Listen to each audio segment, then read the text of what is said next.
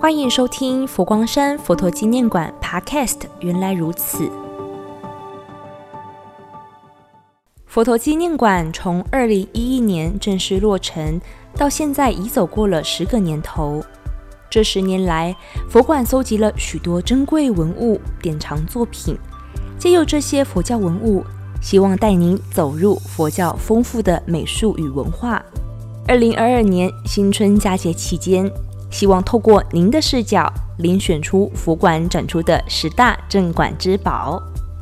佛陀纪念馆展出镇馆之宝第三件遴选文物，要为大家介绍的是千手千眼观世音菩萨像。千手千眼观世音菩萨位在本馆第一座殿堂普陀洛伽山观音殿内，是因为星云大师希望游客进殿第一眼所看到的。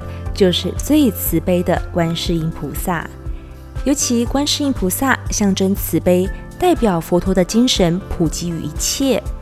但或许也有人提出疑问：为什么是普陀洛伽山观音殿，而不是观音殿呢？这也是星云大师另类的巧思，多加普陀洛伽山。能够引发客人的好奇心，进而增进馆内法师人员互动的因缘。不过，普陀洛伽山同时也指的是位于印度南部当年观世音菩萨的道场。走进了殿堂，随即看到的是一尊高达三点八八公尺的千手千眼观世音菩萨。这尊菩萨原型是出自敦煌莫高窟第三窟元代观音壁画。千手千眼观世音菩萨来自艺术家杨慧山的创作。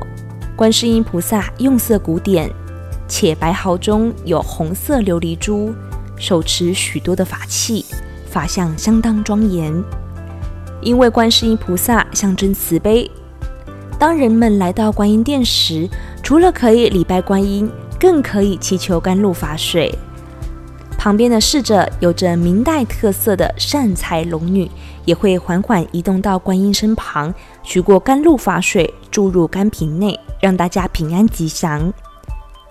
环顾观音殿四周，壁面光洁明镜，还现刻了三十三尊观音，观音姿态都不同，或坐或立，用多层光影视线重重无尽的华严世界。庄严的菩萨像安坐在此。但背后的艰辛与困难，却不是一言两语能够道尽的。在当时，二零一一年十月，杨慧山老师亲自看到佛馆规模的宏伟。原本预计是要供奉在佛光山早已收藏的一尊千手千眼观世音，但在大殿中却显得小多了。所以杨老师赶在佛馆落成前。仅仅用了不到两个月的时间，重新再做一尊更大的观音，困难看似化解。在菩萨像移到佛馆准备安奉时，也因为菩萨的尺寸太大，即便是单纯的转换方向、倾斜动作，光是要找到支撑的重心都非常困难。在三躺三立的过程中，幸运大师听见了此事，观音菩萨入殿受阻。后有几位法师陪同前来关系现场。大师缓缓走到观音殿中，对着原先预定要供奉的千手千眼观世音菩萨说道：“观音啊，观音，我们不是不要您，而是为了能有更多的人看到您的法相，希望能有更大的分身来此弘扬佛法。”最终，观音终于到了殿内。如今，小尊的观音也供奉到日本佛光山法水寺，共同护佑社会大众。听完了千手千眼观世音菩萨的故事，你是否和我一样感动呢？快快为观世音菩萨投下您的一票！也邀请您在新的一年到普陀洛伽山观音殿，与菩萨接心，学习菩萨的智慧和慈悲。